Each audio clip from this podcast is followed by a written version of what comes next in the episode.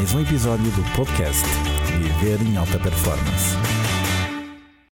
Sexo com sensibilidade. Olá, sou Eduardo Cirilo. Atitudes sobre relações interpessoais de alta performance? Relação sexual é como um ritual diário que deve ser oficiado sem pressa e com bastante sentimento. Deves permitir que a tua natureza se manifeste de forma mais espontânea. O contacto sexual não deve ser realizado com pressa. Se não há tempo, deixa por uma ocasião mais apropriada.